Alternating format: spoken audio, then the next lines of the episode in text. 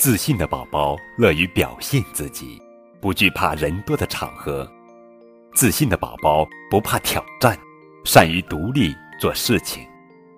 自信的宝宝遇到困难，沉着冷静，不归咎于人，懂得想办法解决问题。您的宝宝是否具有这些特质？怎样才能增强宝宝内心的力量？今天高个子叔叔要讲的绘本故事，或许有你需要的答案。好了，快和高个子叔叔一起进入托马斯的世界吧，来做一个乐观自信的宝宝。爱德华真是顶呱呱。爱德华是一辆备用小火车，它的颜色和托马斯一样，个头跟詹姆士差不多。它可以拉客车，也可以拉货车。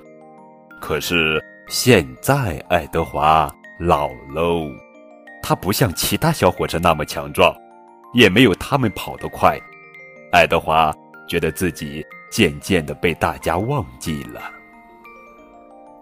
一天。公爵和夫人去乡间别墅度假，他们乘坐的是私人火车史宾赛。史宾赛是个银色大个子，跑得比高登还快。史宾赛觉得自己比多多岛上所有小火车加起来都快。这个自负的家伙让胖总管的小火车们很不服气。胖总管要找一辆小火车替公爵拉家具，这可是个赛跑的好机会。小火车们个个都想跟骄傲的士兵赛比一比，可是胖总管把这个工作派给了爱德华，竟然让备用老火车去做快车的工作。高登生气的叫起来：“他会输掉比赛的！”詹姆士也嚷嚷道：“可怜的爱德华，难过的连车轴都颤抖了。小火车们的喊声让他几乎要失去信心和勇气了。史宾赛是柴油火车，所以跑得快，但爱德华会尽力的。”托马斯气愤地说：“对，正直的蒸汽火车一定会打败自大狂。”裴西。也支持爱德华。朋友们的鼓励让爱德华安心了一点点。他说：“我会尽力的。”然后就出发了。可是史宾赛一下子就超过了他，跑得不见踪影了。爱德华开到一座山坡下，货车很重，爱德华觉得非常疲惫。但他不泄气，一定行，一定行！爱德华给自己鼓劲儿，咔嚓，咔嚓，加油，加油！爱德华慢慢开上山坡，他看见史宾赛正在不远处飞跑，于是爱德华也加快了速度。开到山顶火车站，史宾赛停了下来，公爵和夫人。要在这里吃一些茶点。过了好一会儿，爱德华才气喘吁吁地开进车站。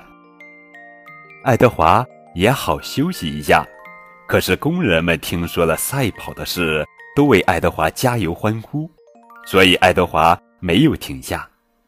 他从史宾赛身边开了过去。公爵和夫人吃完茶点，史宾赛又出发了。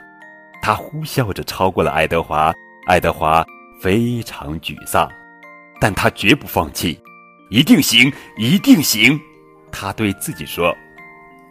史宾赛再次停下来，因为公爵和夫人要拍一些照片。史宾赛懒懒地闭上眼睛，他才不担心老爱德华会超过自己呢。爱德华一刻不停地努力向前开。高登从他旁边开过，看见他努力的样子，也为他加油。爱德华，好样的，你是我们的骄傲。爱德华听了，兴奋的锅炉咕嘟咕嘟响，他打起精神，使劲儿转动轮子，从正做美梦的史宾塞身边开了过去。公爵和夫人回到车上，他们摇铃出发，可是史宾塞并没有听见。当他终于睁开眼睛的时候，他远远的看见爱德华就要到达别墅了。爱德华喘着粗气，加足马力，稳稳的驶进了别墅站台，将史宾塞甩在了后面。